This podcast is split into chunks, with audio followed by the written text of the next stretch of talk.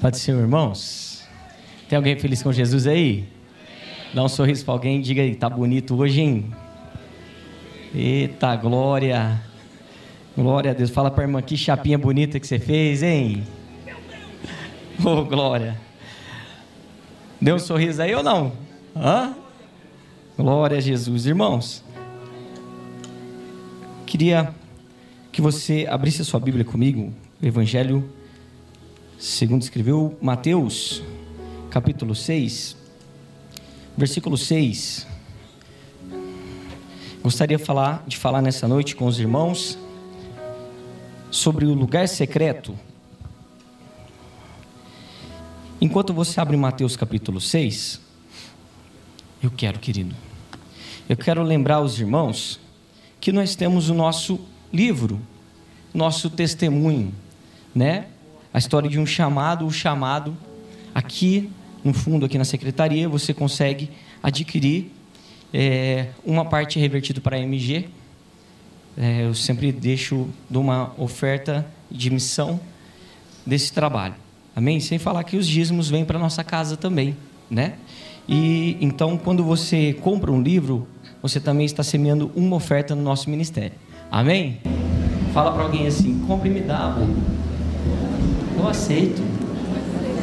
Amém? Quem quer, gente? Quem gostaria? Alguém gostaria? Fica à vontade lá no fundo, tá bom? Maldade fazer isso, né? Tem alguém fazendo aniversário hoje? Alguém fazendo aniversário hoje? Quem? Vem cá pegar, irmão. A sua sogra. A minha sogra. Minha sogra viu o milagre, né, Paz? Minha sogra fez aniversário hoje. Eita glória. Espero que seja bênção, tá bom? Que edifique a sua vida. Quem pode dar um aplauso e glória a Deus? Eita. Glória a Jesus. Amados, Mateus capítulo 6. Quero ser bem breve. Pastor, quando fala que está acabando, é meia hora, né? Então já quero começar terminando. Mateus capítulo 6, versículo 6 diz assim a tradução que eu tenho: Mas tu, quando orares, entra no teu aposento e fecha a tua porta Ora ao teu pai que está em secreto. Ora ao teu pai que está em secreto, e o teu pai que vê em secreto te recompensará publicamente. Diga para alguém assim: Deus é o Deus do secreto. Feche seus olhos. Pai, nós te agradecemos por essa noite. Nós te agradecemos porque sentimos a tua presença, a tua glória, a tua Shekinah neste lugar nós abrimos os nossos corações para receber a Sua poderosa palavra. Que nada impeça o nosso espírito de compreender a revelação que o Senhor tem para nós nessa noite. Desde já nós repreendemos toda atuação do maligno, cerca este lugar com os teus santos anjos. E que enquanto pregamos, que haja milagres, que haja provisão, que haja resposta do Senhor. Exorta, edifica, consola nessa noite. Nós precisamos de Ti, querido Espírito Santo. Querido Espírito Santo, fala conosco em nome de Jesus. Amém, amém e amém. Quem pode dar um glória a Deus? Queridos, Deus ele é o Deus do secreto. Eu gostaria que você abrisse a sua Bíblia comigo lá em Gênesis capítulo 2. Hoje nós vamos ler alguns textos da Bíblia. Gênesis capítulo 2, versículo 8. Eu gostaria de chamar a atenção para este tema tão importante.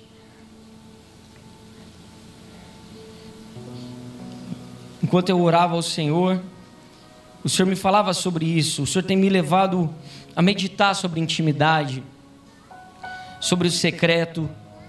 E eu gostaria de trazer essa revelação ao seu coração.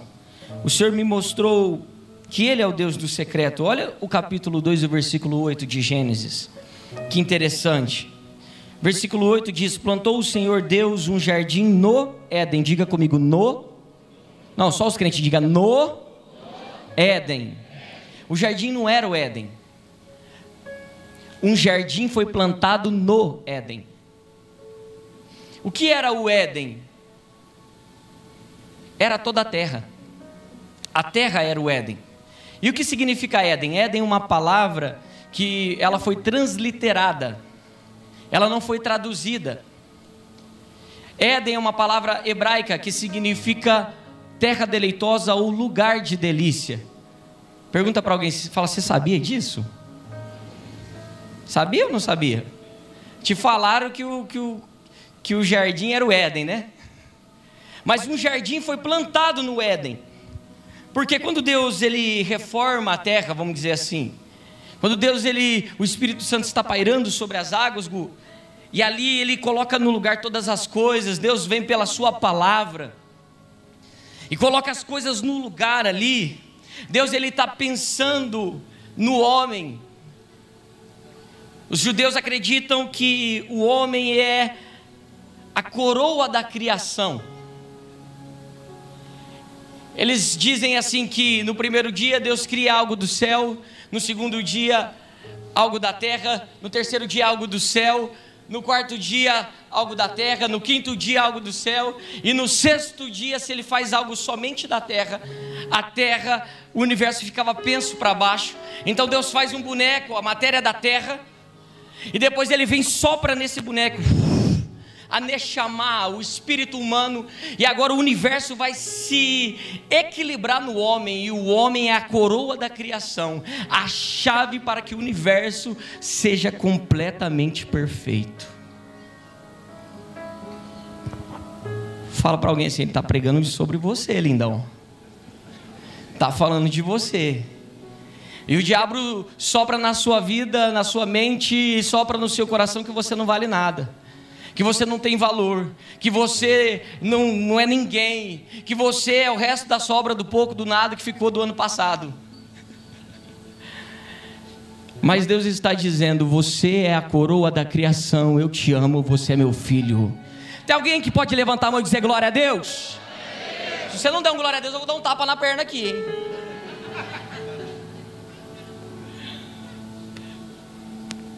Mas fica me imitando aí, gente, me defamando depois. Você é a coroa da criação. Nós somos a coroa da criação. Nós somos amado por Deus, tão amado que Deus é, Zacarias capítulo 12 diz que Deus, ele é o pai dos espíritos. E que ele te elegeu nele, assim como Paulo diz em Efésios, antes da fundação do mundo. Você saiu de dentro de Deus. Você foi gerado do Espírito. Um grande pregador já disse que o céu, ele não é o seu destino, ele é a sua origem. Você nasceu lá. Você pertence a este lugar. E quando Deus está montando um ambiente para o homem, Deus faz um lugar de delícia, uma terra deleitosa. E eu quero profetizar algo nessa noite. Eu não sei se tem algum crente aqui para receber. Se tiver algum doido para levantar a mão, eu quero profetizar sobre a sua vida. Tudo aquilo que tem estragado a sua vida, os espinhos, os abrolhos, que são consequência do pecado, todas essas coisas foram resolvidas em Cristo Jesus. Deus tem uma terra boa para você, Deus tem uma terra perfeita para você, e você contemplará dias de alegria em nome de Jesus. Dá um tapa na mão de alguém e diga: receba em nome de Jesus. Levanta as duas mãos, grita aí: eu recebo. Dá uma glória a Deus, um aplauso, faz alguma coisa. Plantou o Senhor Deus um jardim no Éden. A terra era o Éden. Tudo que você plantasse na terra, Fernando, daria no mínimo 100 vezes. No mínimo. E como que é a terra hoje nos nossos dias? Jesus disse, né, que tem semente que dá 30, que dá 60, mas tem algumas que dá 100 por um. E quando Cristo voltar a reinar, e quando Cristo voltar sobre as nuvens de glória, estabelecer o reino na terra, a Bíblia diz que o leão vai pastar com o cordeiro. A terra vai manar leite e mel. E tudo que você plantar vai dar cem por um. Porque Cristo vai restaurar essa terra de novo. Essa era a terra, é a terra sem o pecado. Só que a terra, o Éden, o paraíso, até o lugar mais maravilhoso do mundo, precisa da presença de Deus. Se você tiver todas as coisas, se você estiver morando no, no, metro quadrado mais caro do mundo, com picanha argentina, Coca-Cola menos 5 graus, terra, até salivou, irmão. Se você tiver completamente segundo as coisas desse mundo, supridos, lá no teu espírito haverá um vazio. Existe um vazio que é do tamanho do Espírito Santo de Deus.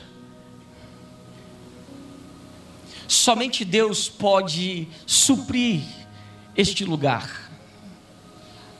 Existe uma necessidade de comunhão e adoração em nós. Nós nascemos para este lugar este lugar de intimidade.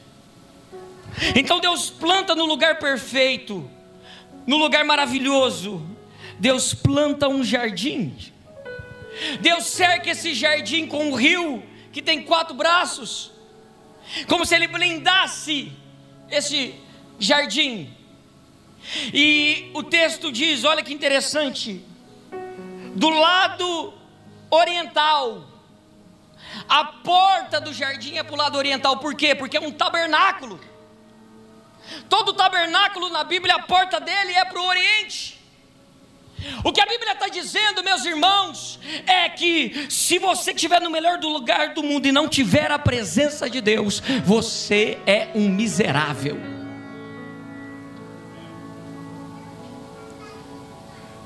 Adão está no melhor lugar mas Deus precisa ter um ponto de encontro com Ele. E olha que interessante, nesse lugar secreto, Deus está fazendo o lugar secreto, pensando na coroa da criação. Ele põe o homem ali que tinha formado. Olha o versículo 9, deixa eu chamar a sua atenção para isso. O Senhor Deus fez brotar toda, de toda a árvore agradável à vista. Diga comigo, árvore agradável à vista. Diga comigo, árvore boa para a comida. Diga comigo, árvore desejável para dar entendimento. Diga comigo, árvore da vida. A árvore do conhecimento do bem e do mal e a árvore da vida no centro do jardim. O Senhor Deus fez brotar de toda a terra árvore agradável à vista, boa para a comida, árvore da vida no meio do jardim e a árvore do conhecimento do bem e do mal. Ele coloca o homem neste lugar. E a Bíblia diz que na viração do dia Deus vinha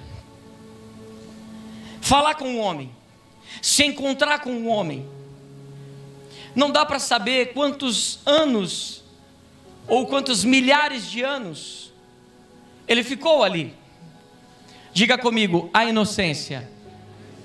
Eu lembro da palavra que o pastor pregou esses dias agora, dizendo que a melhor fase da vida dele foi quando ele era jovem, não tinha boleto para pagar, não tinha boca para alimentar, e Deus deu boca, né, pastor? Muitas bocas, né, pastora? A inocência é uma benção. Fala para alguém assim: a inocência é uma benção. Eu, eu, lembro quando a minha mãe me colocava de castigo, ela me colocava para dormir. Ultimamente eu ando uma vontade de ficar de castigo. Mas não dá mais, agora é eu que pôr de castigo. Deus ele se preocupa com o ambiente. Deus ele é o Deus de ambientes. Deus ele se preocupa com o homem a árvore desejável à vista, significa que Deus ele se preocupa com o que os teus olhos vê ou veem.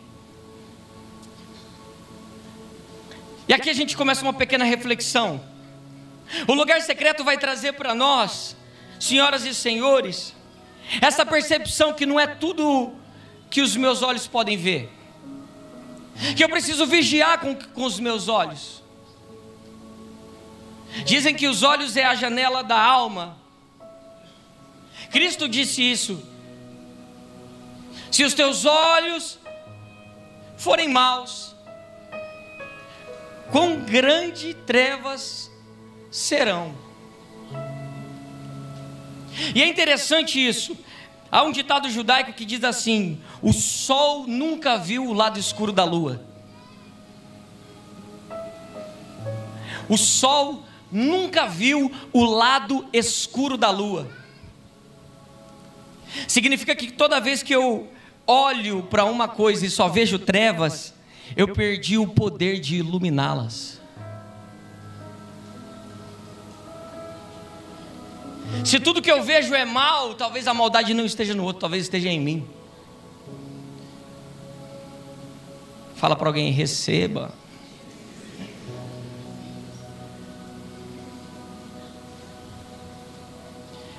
E os nossos olhos, Deus ele se preocupa com o que a gente vê. Então ele falou assim: Eu vou colocar umas, umas algumas árvores boas, algumas árvores que é, é boa à vista. O lugar é bonito, o lugar é aconchegante. Isaías, se eu não me engano, no capítulo 2, o versículo 9, se não me falha a memória, Deus diz assim: ó, se vocês quiserem e me obedecerem, comerão o melhor dessa terra. Eu não sei se você quer, eu quero. E eu obedeço, irmão. As bênçãos são para os filhos. Tem algum filho aí? Receba em nome de Jesus. O que os nossos olhos estão vendo? O que os nossos olhos estão enxergando? Lá tinha árvore boa vista, boa para se comer, porque Deus ele é o Deus provedor. Deus ele é o Deus provedor. Deus ele é o Deus provedor. Olha o versículo 16, 2,16, olha isso. E Deus deu uma dica. É isso que está escrito aí? Deus deu um conselho. É isso que está escrito aí? E Deus ordenou. É isso? É uma ordem. Não há espaço para objeção. Deus ordenou: de toda árvore do jardim comerás livremente, de acordo com a sua vontade. Sabe o que Deus está dizendo? Vai desfrutar de tudo que eu te dei.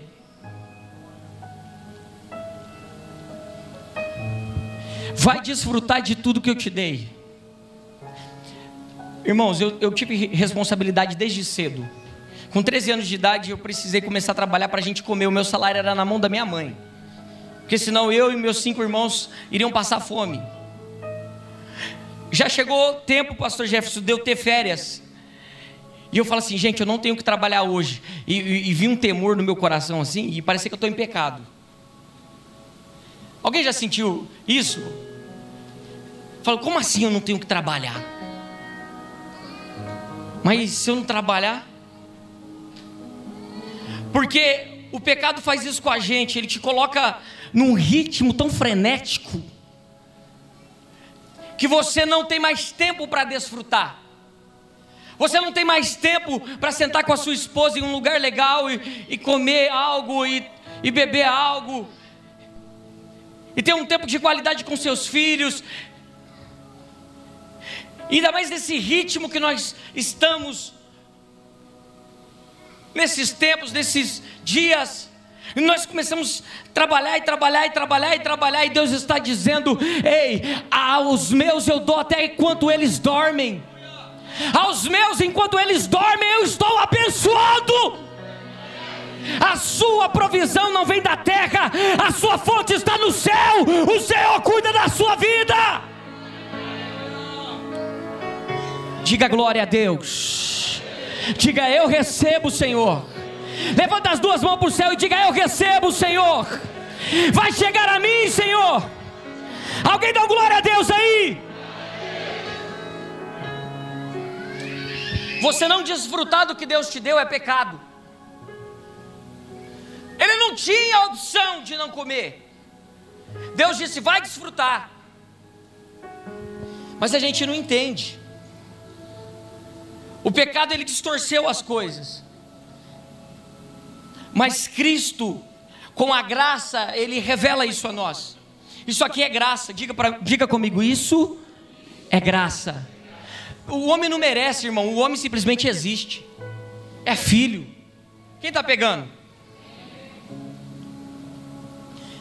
Deus ordena, vai comer, vai desfrutar. Ah, tem um detalhe: a árvore do conhecimento, essa você não toca, que ela é minha. Mas a gente foca só na segunda parte. Não, não pode tocar na árvore do conhecimento, a gente só foca nessa parte. E a gente não entendeu que Deus deu uma ordem: desfrute. Você está com o seu cônjuge aí? Vem aqui, amor. Vem cá, amor. Vem cá. Vem, vem aqui. Vem aqui, amor. Me ajuda aqui. Eita glória. Os homens fecham os olhos agora. Os homens fecham os olhos. O risco de se apaixonar é grande. O problema é que a Josi emagreceu agora. Tá todo mundo pondo pressão em mim agora, gente. Tá todo mundo dizendo: Nossa, como a sua mulher tá bonita.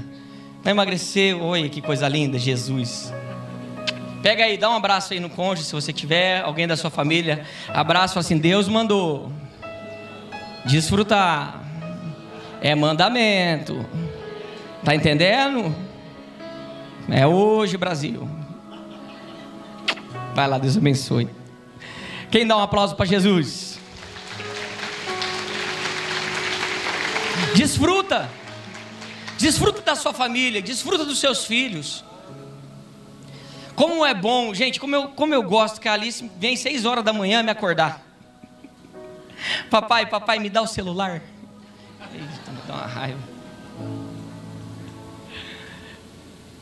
A, a minha filha, ela é maravilhosa. Ela chega em mim e diz assim: Papai, eu te amo tanto, me dá o celular. Nem termina de. Eu falo, mas você tá que tá, hein? Pensa no amor interesseiro.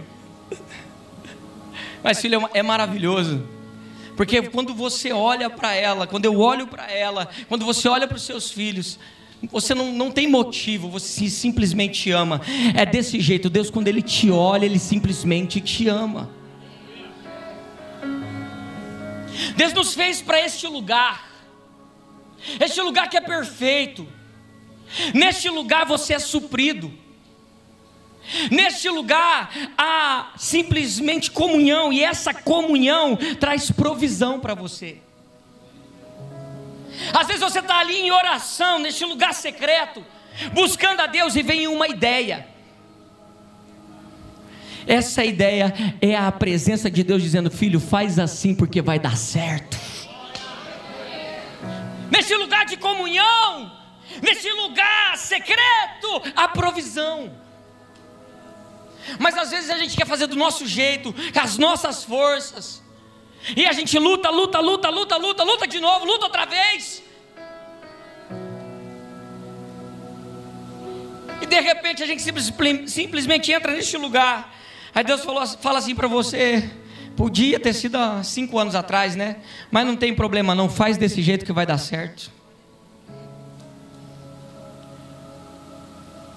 Neste lugar, os teus olhos serão luz. Neste lugar, você terá comunhão, neste lugar você terá paz, neste lugar você terá alegria.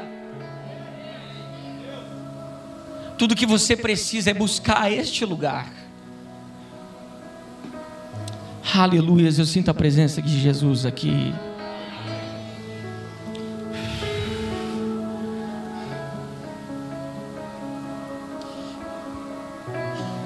Árvore boa vista,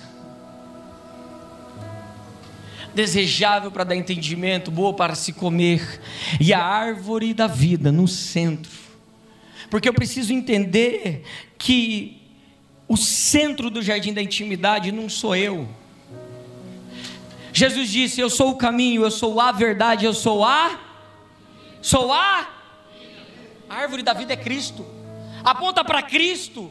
É a revelação que o centro da intimidade, do jardim da intimidade, é o centro do jardim secreto, o centro desse lugar de comunhão, não sou eu,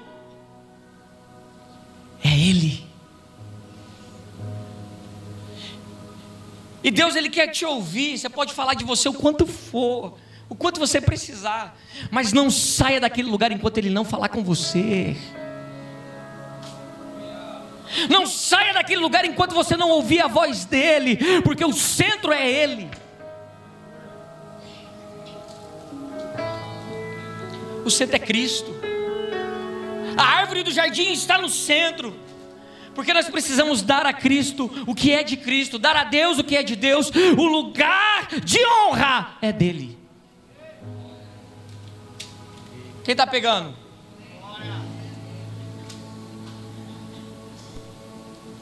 Quando eu entendo que o centro é Ele, que gira em torno dele, não gira em torno de mim. Eu quebro esse evangelho humanista que é, é pregado aí todos os dias em que você precisa prosperar, você precisa crescer, você precisa romper, você vai prosperar, você vai crescer, você vai romper, mas não é pela, pelo seu mérito, é porque Ele te ama.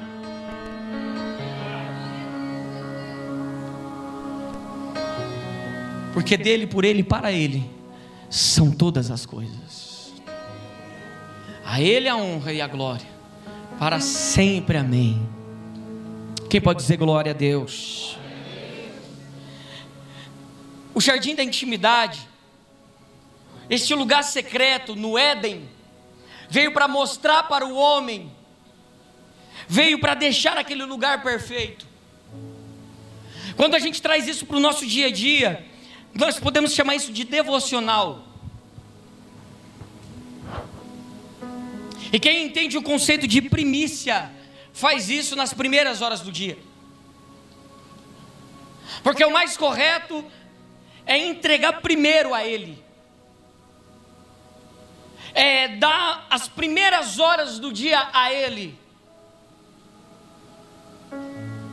é realmente entrar naquele lugar, seja o quarto, seja a sala, um lugar que esteja só você e Ele, e dizer: Eu estou aqui de novo, porque eu preciso te ouvir.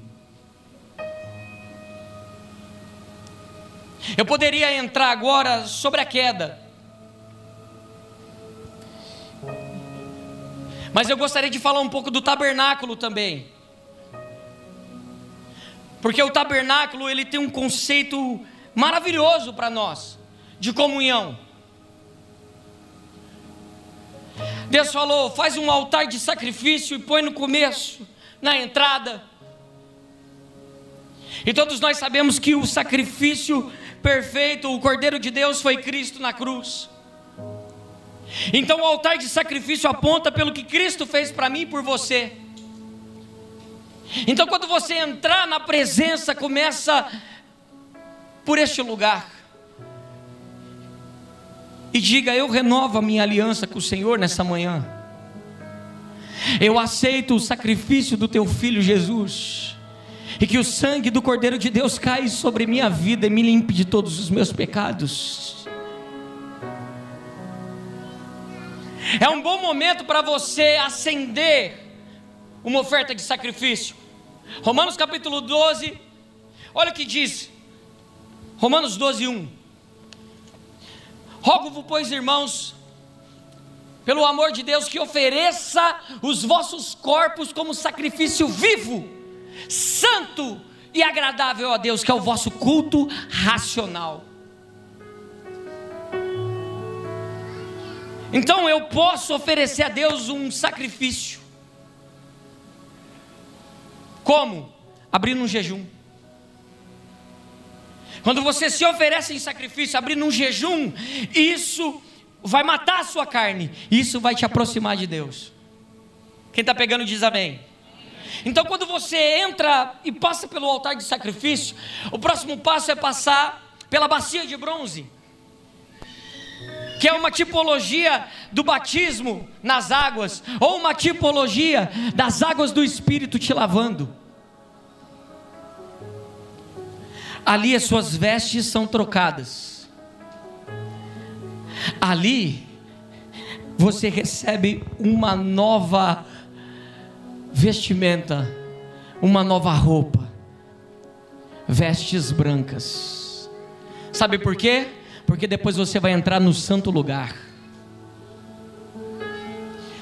Presta atenção, eu estou pregando aqui, irmãos, sobre como você orar. Eu estou te dando uma chave de como você intensificar a sua vida de oração.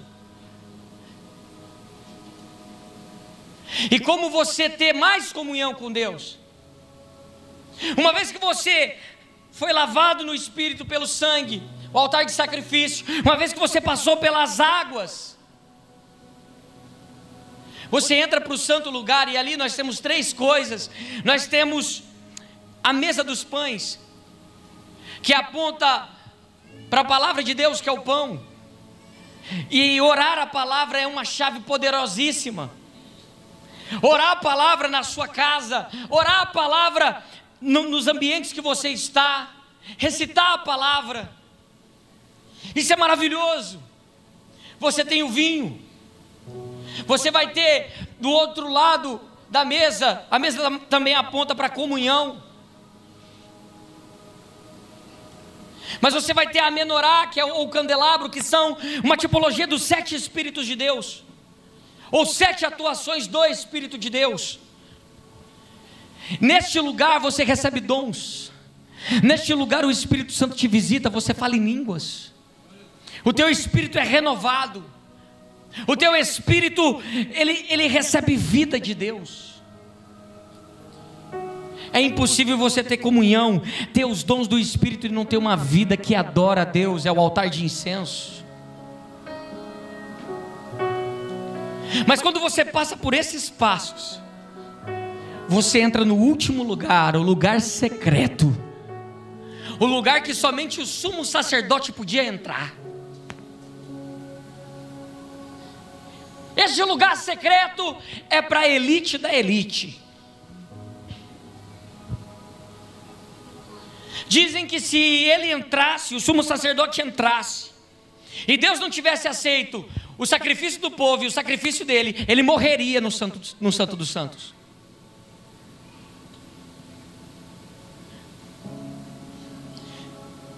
Ele entrava no Santo dos Santos, e aquela oferta, aquele sacrifício, iria dizer se todo o povo seria aceito aquele ano ou não, em Yom Kippur, o dia do perdão. Era uma tensão no ar. Porque se Deus não abençoasse aquele ano, significa que não haveria chuva. Se não houvesse chuva, significa que não haveria comida. Se não houvesse comida, significaria que todo mundo morreria de fome. Porque Israel entendeu que não adianta fazer as coisas do jeito que tem que ser feito. Tem que fazer as coisas do jeito que Deus disse para ser feito. Não entendeu? Deus vai te pedir coisas que para o mundo é absurdo. Deus vai te pedir coisas. Provavelmente a primeira coisa que Deus vai te pedir é a sua reputação. Abraão, levanta Abraão, bem cedo, vai à terra de Moriá, oferece a mim o teu filho, o teu único filho, a quem tu amas, Isaac. Lhe mostrarei uma das montanhas e você me oferecerá ele por sacrifício. É, é.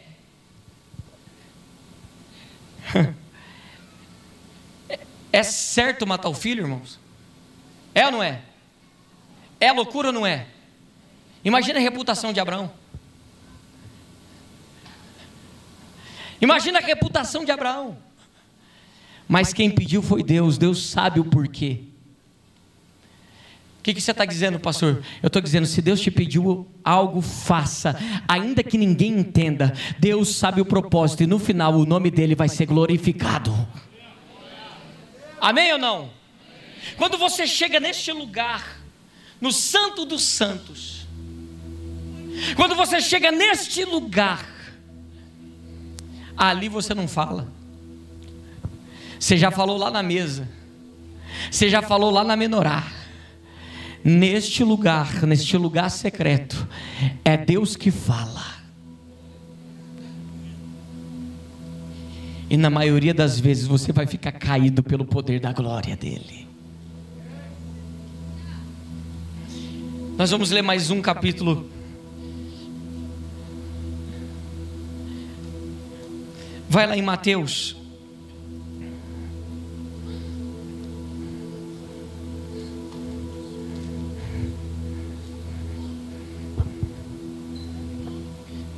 Nem deu para eu falar da queda. Tinha tanta coisa bonita para falar. Eu queria mostrar algo para vocês, mas nosso tempo não vai dar. Vou passar muito.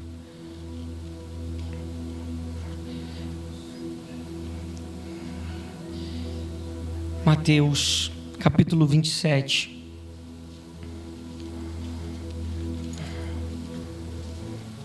Versículo 50.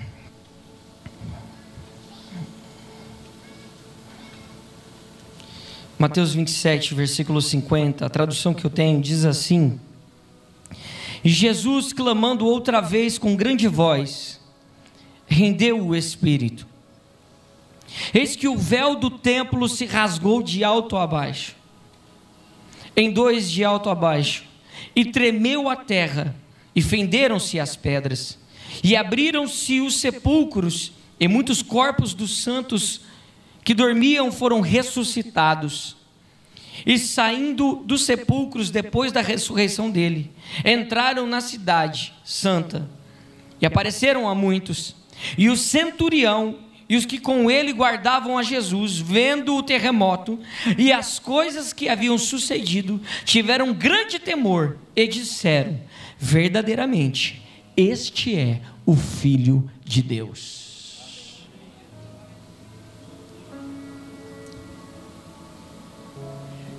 Quando Jesus expirou e entregou o Espírito, o maior sinal que você tem acesso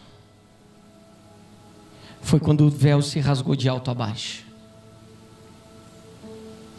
Hebreus capítulo 10, o escritor nos dá uma direção. Entrai, pois, com ousadia no Santo dos Santos. Porque o véu foi rasgado, e ele ainda diz que o véu era a carne de Cristo. Você tem acesso a este lugar hoje. Eu e você temos acesso a este lugar hoje.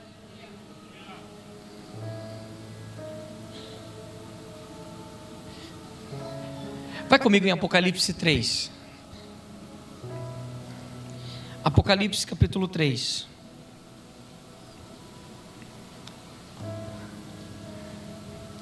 Versículo 7.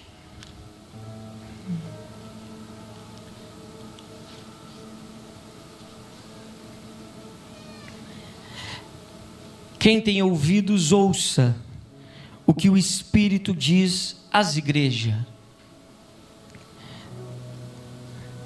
Ao que vencer, pergunta para alguém assim: fala assim, você é o vencedor?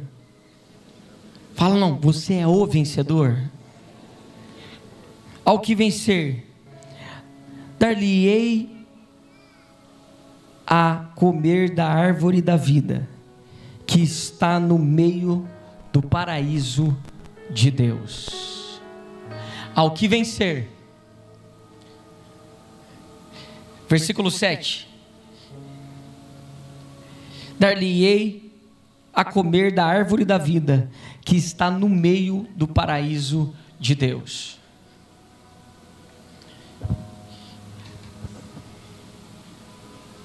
Quando Deus expulsa o homem do jardim, para mim é o maior ato de misericórdia que Deus faz. Presta atenção, e eu estou encerrando.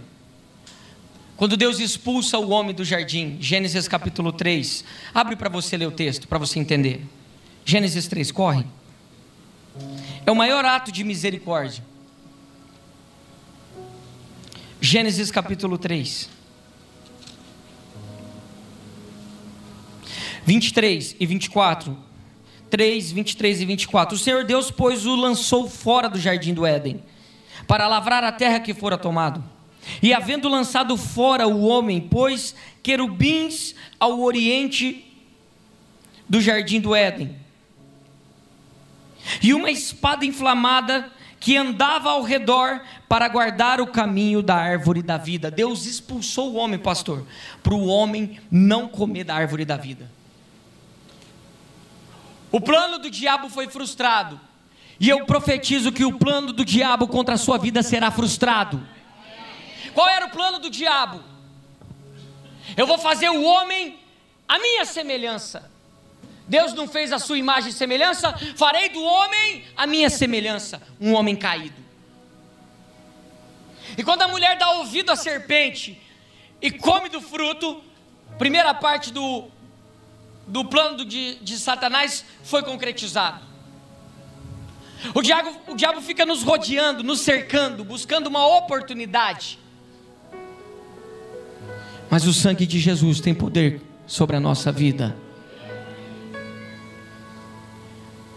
Quando o, o diabo achou, pronto, agora deu certo. Agora é só o homem comer da árvore da vida. De repente a voz de Deus soou no jardim: Cadê você, Adão? E, e Deus não perguntou o que você fez, Adão, ele perguntou: Cadê você, Adão? Cadê você, Adão? Aonde você está? Você é muito mais importante do que o seu pecado. Você é muito mais importante do que você fez. Cadê você, Adão? Aonde você está? Pergunta para alguém: cadê você, Adão? Aonde você está? E a voz de Deus ainda está ecoando lá no seu quarto, dizendo: cadê você? Cadê você? Antes que o homem concretizasse o plano do diabo, Deus chegou primeiro. Irmãos, presta atenção no que eu estou dizendo aqui para a gente encerrar. Por que, que Deus perdoou o homem? Há possibilidade de perdão para o homem e não há possibilidade de perdão para os anjos. Qual a diferença? Deus é mau? Deus faz acepção de pessoas? Deus faz o homem imortal, mas coloca nele uma válvula de escape. Faz um corpo mortal para ele. Porque se o homem pecasse como pecou, ainda poderia haver a chance de resgate. E o que o homem escolhesse no corpo, aí sim ele vai levar para a vida eterna. Ele levará para a eternidade. Deus faz o homem imortal com um corpo mortal. Os anjos pecaram em estado eterno. Não há possibilidade de resgate. Mas justamente o que nos faz fraco que é o nosso corpo, aquilo que você acha que é ruim, aquilo que você acha que você luta, e você luta mesmo, e eu luto mesmo, mas isso aí era o projeto de Deus para você ainda ser resgatado, e ainda ter uma morada no céu, ainda ter possibilidade de morar com Deus. Fala para alguém assim: Deus sabe o que faz, irmão. Deus sabe o que faz. Então, quando Ele expulsa o homem, Ele está dizendo: não coma da árvore da vida. Eu vou mandar meu filho morrer na cruz primeiro. E aquele que vencer vai comer da árvore da vida no paraíso de Deus. Fica de pé para você pensar que está acabando.